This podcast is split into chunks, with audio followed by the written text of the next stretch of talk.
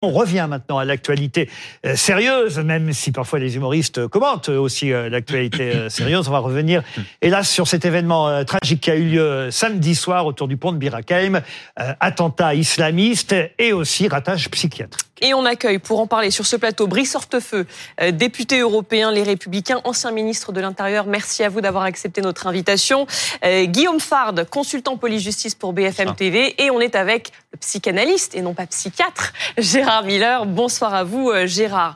Euh, l'auteur de l'attaque, on le disait, qui assume et revendique totalement son geste. Il est toujours en garde à vue avec euh, trois autres personnes de son entourage. Il a été condamné, on le rappelle, en 2018 pour un projet d'attentat, puis suivi à sa sortie de prison. Et la question, c'est est-ce qu'il y a eu des, ratés, des ratés dans le suivi? Gérald Darmanin dit oui, mais seulement pour le côté psychiatrique. On écoute le ministre de l'Intérieur. Nous avons fait le maximum dans le cadre de la loi actuelle. En tout cas, les services du ministère de l'Intérieur ont fait le maximum. Voilà quelqu'un qu'on a arrêté en 2016, qui, a été qui s'est converti à l'islam en 2015, très jeune, qui a fait quatre ans de prison. Il a fait l'intégralité à quelques jours près de sa peine de prison, qui a été suivi judiciairement. Et grâce à ce suivi judiciaire, le médecin psychiatre a pu de nouveau faire une injonction de soins parce qu'il a une maladie mentale manifestement très prononcée. Et une fois qu'on a terminé cela, la peine de prison, le suivi euh, judiciaire et psychiatrique, il y a manifestement eu un ratage, non pas dans le suivi des services de renseignement, mais il y a eu un ratage manifestement psychiatrique, puisque les médecins, à plusieurs reprises, euh, ont considéré qu'il allait mieux, qu'il était plus normal et qu'il pouvait vivre, si j'ose dire, euh, librement. Guillaume Fard, on peut vraiment parler de ratage psychiatrique? Bah, En tout cas, ce qui est sûr, c'est qu'il y avait euh, des avis contradictoires de la part euh, des médecins, que le dernier rapport dont on a eu connaissance ici à la rédaction, il date du 23 avril 2023, euh, et les psychiatres disaient qu'il n'y avait pas de risque sur le plan psychiatrique, en tout cas, et qu'il ne présentait plus de dangerosité psychiatrique.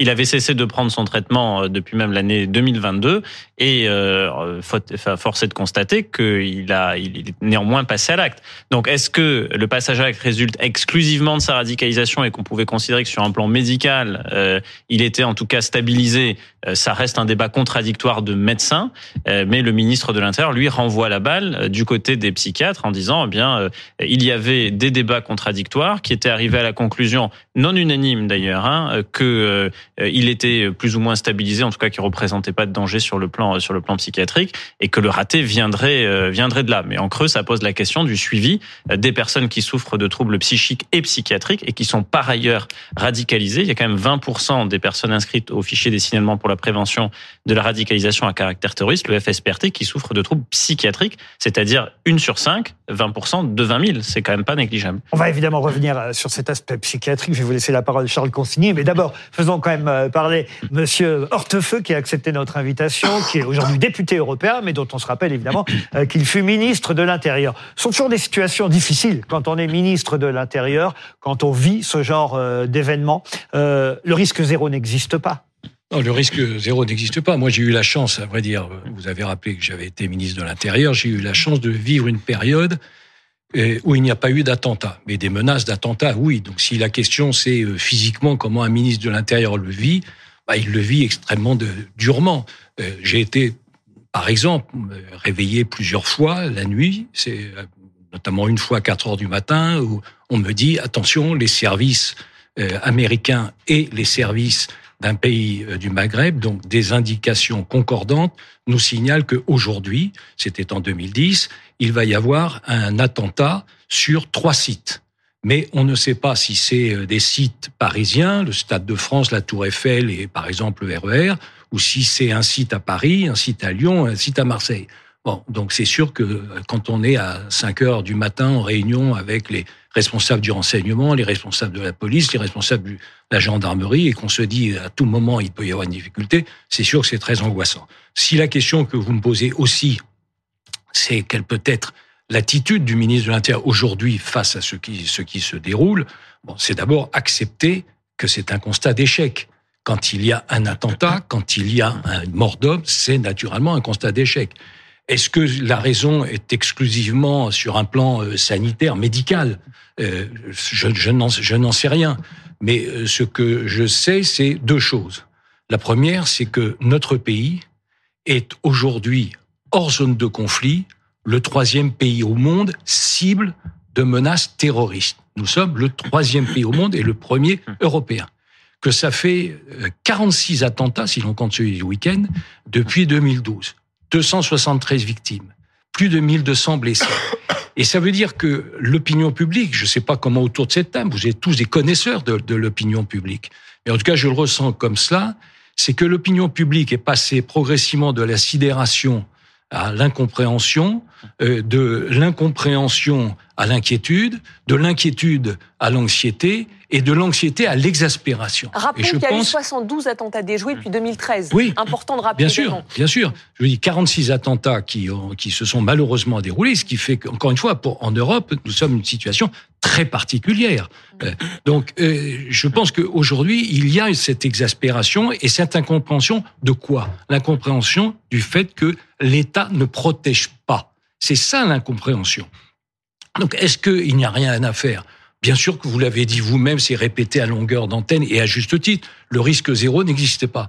Mais, vous savez, vous, beaucoup ironisent sur le fait qu'il y a des changements de texte, des changements de, de réglementation, des changements de loi. Non, eh, la société évolue et ce qui veut dire que le cadre législatif doit évoluer. Donc il y a des évolutions qui sont nécessaires sur à la suite de ces attentats et de ce qui s'est déroulé.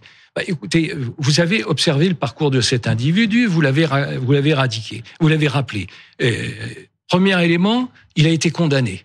Il a été condamné pour deux choses. Il a été condamné pour euh, vouloir partir en Syrie et il a été condamné euh, pour avoir envisagé des attentats. Deuxièmement, on sait aujourd'hui qu'il a été en lien, en lien numérique, pas physique bien sûr, avec les auteurs des, des attentats terroristes, contre le père Hamel, contre les policiers de Magnanville, et contre tout, tout ce qu'il y a eu comme terroriste, contre Samuel Paty, bien sûr. Il a été en, en, en, liaison avec eux. Donc, et il a effectué, Gérald Darmanin l'a dit à juste titre, il a effectué l'essentiel de sa peine de prison. Hein?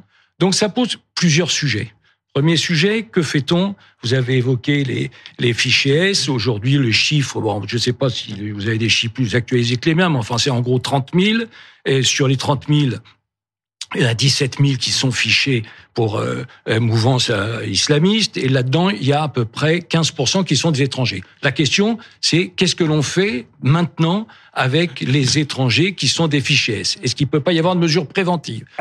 C'est ce à quoi on va essayer de répondre. Tout de suite, je vous interromps parce que hmm. j'aimerais avoir l'avis de Gérard Miller là-dessus. Lui qui est psychanalyste, lui qui connaît bien et d'ailleurs qui a fait même un documentaire sur ce sujet, sur le danger psy et ceux qui sont dehors Peut-être trop nombreux d'ailleurs. Alors, le, film que j'avais fait s'appelle La folie à l'abandon. Pourquoi est-ce qu'aujourd'hui tout le monde psychiatrique et au-delà est vent debout? C'est parce que on a le sentiment que depuis quand même un paquet d'années, la psychiatrie alors c'est peut-être pas la seule euh, à être ainsi, c'est le parent pauvre de la médecine. On a retiré un nombre incalculable de lits, on a supprimé un grand nombre de postes, et donc effectivement les psychiatres sont fous furieux de constater qu'on les attaque au moment où effectivement il y a eu quoi? Je dois dire que ratage, psychiatrique, c'est insensé. Heureusement qu'il n'a pas dit bavure psychiatrique. On voit bien qu'en disant ratage psychiatrique, il considère que la psychiatrie ne devrait jamais se tromper sur le passage à l'acte. Or, qui a un tout petit peu fréquenté le monde de la psychiatrie sait que le passage à l'acte, c'est extrêmement difficile à anticiper le passage à l'acte, c'est aussi le suicide. Si, si on était capable d'anticiper euh, les suicides, il n'y en aurait pas autant qu'il y en a aujourd'hui. Le passage à l'acte, ça peut se faire effectivement au moment où quelqu'un arrête sa prise de médicaments. Ça peut se faire aussi au moment où les personnes continuent de prendre leurs médicaments. Donc, considérer que le psychiatre qui à un moment donné dit j'ai le sentiment que du point de vue psychiatrique, cette personne peut sortir, considérer qu'il est responsable au même titre que le policier, que celui qui le surveille, de tout ce que va faire ensuite le patient, ça n'est pas juste. Parce qu'effectivement, il y a des erreurs de diagnostic qui peuvent être faites. Et surtout, il faut bien comprendre que même si cet homme est un malade mental, ce qui semble être le cas, c'est pas pour ça que ça n'est pas un salaud, c'est pas pour ça non plus qu'il n'a pas une part de responsabilité. Quand vous dites maladie mentale. C'est un mélange des deux, évidemment. C'est un mélange des deux. Et donc, je trouve que se défausser sur la psychiatrie, moi, je ne suis pas pour attaquer le ministre, mais qu'il n'attaque pas non plus la psychiatrie, parent pauvre de la médecine. Charles Consigny. Non, je, pense que c'est dangereux de se de s'en remettre euh, entièrement à la psychiatrie pour euh, des faits euh, criminels ou terroristes. C'est c'est une solution confortable, mais malheureusement, c'est pas conforme à la réalité. C'est une manière de se dédouaner? Bah, là, en l'occurrence, s'agissant du ministre Darmanin, oui, je pense que c'est clairement une manière de faire en sorte que la faute ne retombe pas sur ses propres épaules. Et je crois que c'est précisément ce qui est en train de se passer, puisqu'on parle tous de bavure psychiatrique, enfin pas de en bavure. gros, c'est d'essayer d'expliquer le de- trou dans de la loupé raquette. psychiatrique.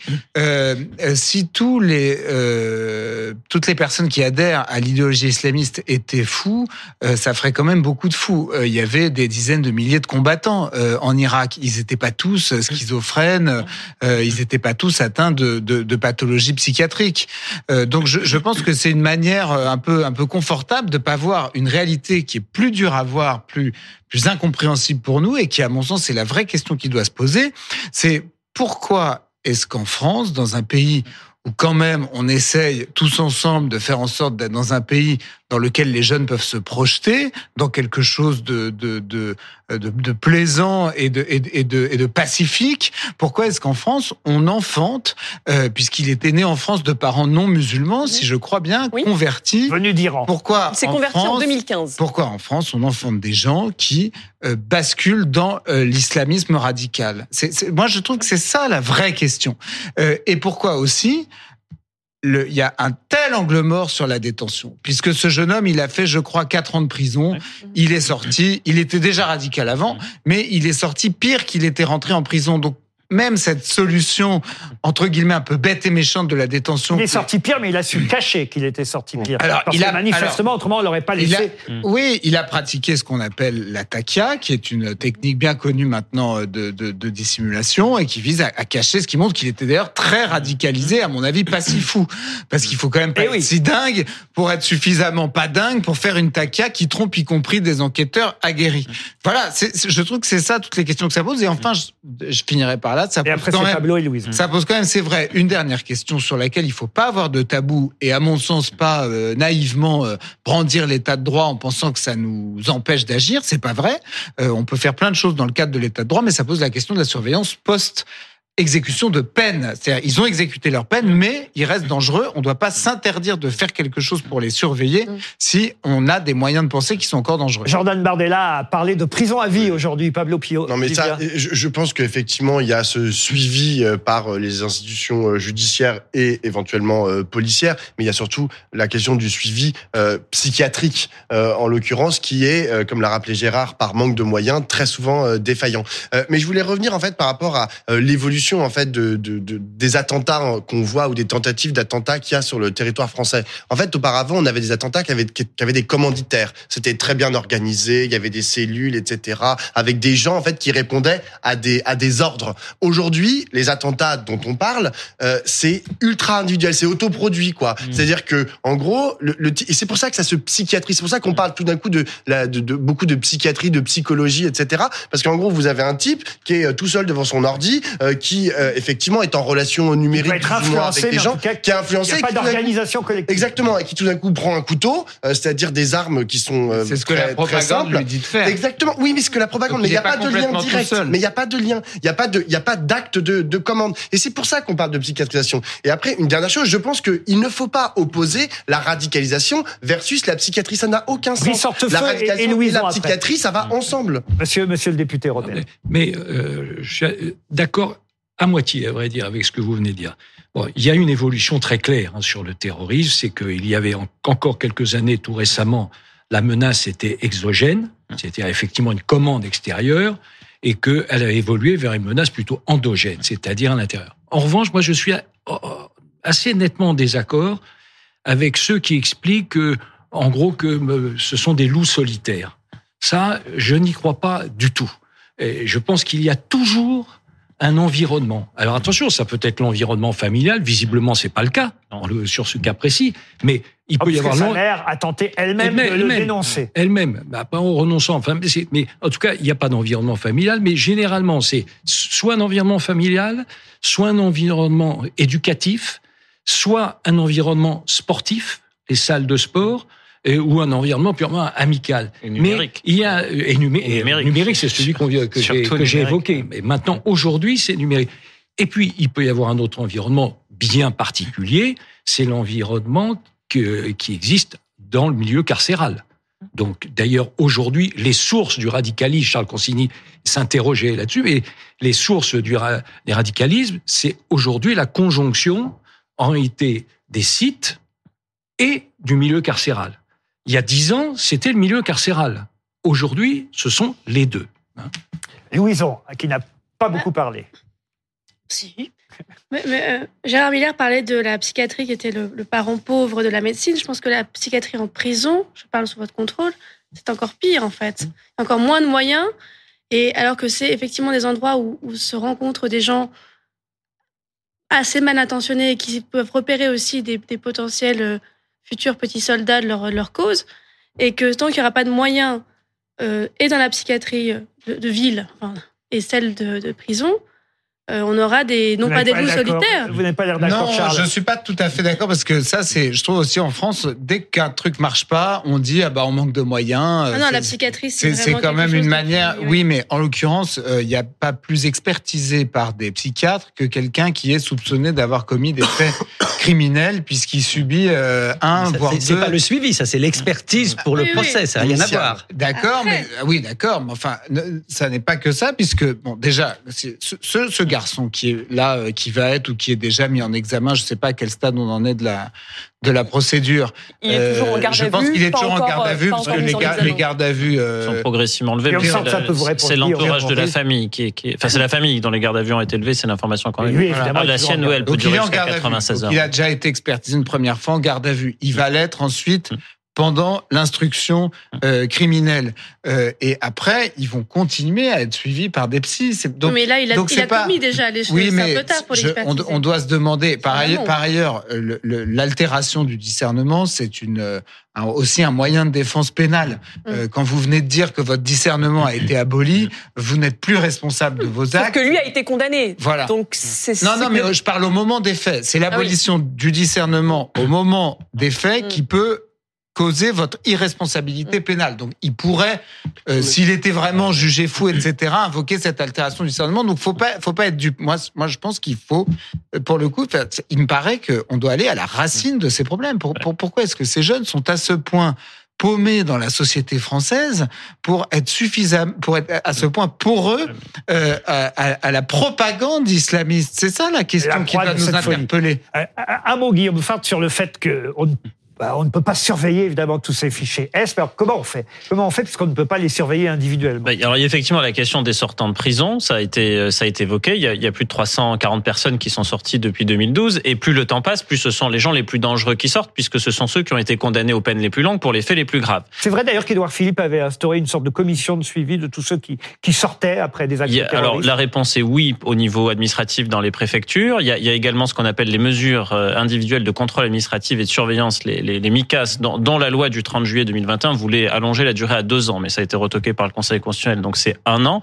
Et, et en plus de cela, euh, puisque vous citiez Edouard Philippe, il a créé le fameux fichier OpsiWeb, qui est un fichier qui croise les données des personnes euh, internées d'office dans les départements avec le fichier des, des signalements pour la prévention de la radicalisation. Donc il y a eu des choses de fait ces Mais dernières Il y a années. énormément de choses de faites. On a créé un service national du renseignement pénitentiaire, une direction générale de la sécurité intérieure. Euh, Il y a eu un arsenal législatif qui a été considérablement renforcé, deux lois sur le renseignement. Enfin, il y a, il y a beaucoup de choses qui ont été faites. Mais si on devait peut-être aller plus loin, ce serait sur le volet numérique. Parce que sur le volet numérique, il y a encore plusieurs trous dans la raquette. On parlait de cet homme, il s'est radicalisé essentiellement sur Internet. Euh, C'était pas la mosquée, c'était pas dans l'environnement familial. Il était déjà radicalisé quand il arrive en prison, donc c'est pas la prison qui déclenche sa radicalisation. Elle l'accélère sans doute, mais elle ne la déclenche pas. Et sur Internet, il a correspondu avec des gens qui étaient particulièrement dangereux. Et Certains... comment on fait pour réguler les réseaux sociaux Mais, eh bien, il faut demander aux hébergeurs de prendre leur part de responsabilité. Comment se fait-il que des djihadistes de la pire espèce aient encore des comptes Vous Facebook voulez parler de Facebook, et de, X, et, de, et de X, alors qui est pire que tout euh, en la matière. C'est là où, on, où, où- où on sont des filières, hein, des filières de recrutement. Euh, il y a des communiqués de revendication qui, qui circulent par là.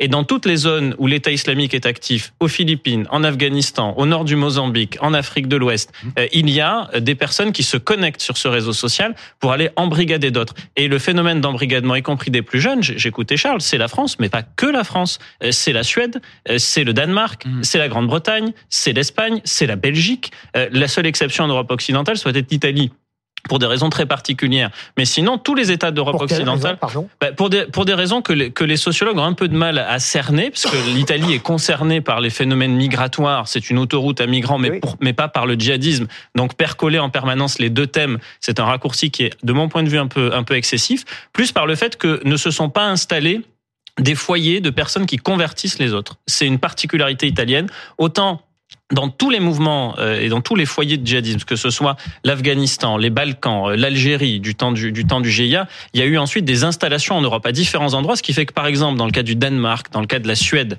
vous avez des personnes euh, qui sont parties massivement en zone syro-irakienne. Pourquoi est-ce que subitement les Suédois et les Danois avaient les pires ratios de nombre de départs par nombre d'habitants? En valeur absolue, c'est la France et la Belgique, hein, mais en ratio sur population, c'est la Suède et le Danemark. Parce qu'il y avait des personnes qui s'étaient installées, qui avaient converti d'autres. En France, on a connu ça à, Toulouse. Vous étiez ministre de l'Intérieur, c'était la filière d'Artigat, c'est Olivier Corel, dit l'émir blanc, avec les frères Klein, Jean-Michel et Fabien Klein. Quoi, les histoires de prénoms, ça n'a pas grand-chose à voir en la matière. Mm. On peut avoir des prénoms tout à fait chrétiens et être les pires djihadistes de la pire espèce et aller jusqu'à revendiquer les attentats du 13 novembre.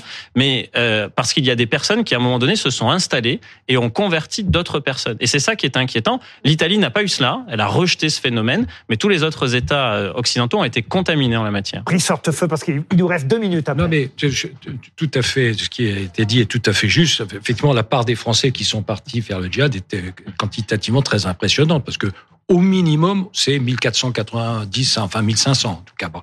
Euh, non, il y a un élément aussi euh, qui est national, c'est que euh, le Conseil constitutionnel en 2017, si mes souvenirs sont exacts, a euh, refusé d'admettre euh, comme un, de, reconnaître comme un délit la consultation de sites euh, djihadistes. Et Deux fois. donc euh, deux fois absolument. Deux fois. Et ça, c'est précisément quand dans les éléments, l'addition des mesures qu'il faut prendre, il faut certainement rebâtir un texte pour pouvoir euh, représenter le représenter. Faire que et consulter obtenir- un- consulter un site, un site djihadiste malgré un tout, c'est pas de la curiosité enfantine quand même. Ça Oui, veut dire que si on le consulte, ça veut dire qu'il y a quand même quelque chose qui se passe. Gérard Miller, est-ce que vous croyez en la déradicalisation? Ce que Jordan Bardella dit, on n'y croit pas, et donc c'est pour ça qu'on veut mettre en place une rétention de sûreté systématique, Je, voire je- à vie. je crois qu'un pour un certain nombre de gens, ils peuvent changer. Je crois aussi qu'il faut admettre, alors euh, laissons Bardella de côté, qu'il faut admettre, par exemple, chez certains pervers, qu'ils ont trouvé leur objet de jouissance quelque part et que même après X années de prison, ils en changeront pas. Donc c'est ça qui est terrible parce qu'effectivement, on a l'idée que la prison doit notamment aider à la réinsertion. Ça n'est pas le cas pour tout le monde. Qu'est-ce qu'il faut faire? C'est pas aux psychanalystes de le dire. Si on n'y croit pas, on croit plus en l'humanité. Si on croit pas que l'homme peut changer, l'être humain peut changer, on croit plus en l'humanité et à la capacité, en fait, à la société précisément euh, d'aller vers un mieux. Alors c'est ça. Il faut croire que l'homme peut changer et en même temps ne pas être surpris s'il ne change pas. Exactement. Vous croyez euh, à ce qu'ont fait les Américains avec Guantanamo, par exemple? C'est peut-être ce qu'il faudrait chez nous? Ah non, non, certainement pas. Certains, l'appellent de leur vœu. Exactement. Certains l'appellent de leur vœu. Et c'est pourquoi j'en parle, évidemment. Non, mais on peut parler des Khmers rouges, on peut parler du stalinisme aussi. Vous savez, vous limitez pas aux Américains. Hein. Mais il y en a, enfin pour le coup, euh, ni les Khmers ni euh, l'URSS euh, ont- existent aujourd'hui. Guantanamo, de- ça existe toujours. hein. C'était des lavages de cerveau. Mais ça existe toujours Guantanamo, c'est ça le problème. Ce sera les derniers mots sur ce débat. Merci, Monsieur Hortefeux, d'avoir accepté notre invitation.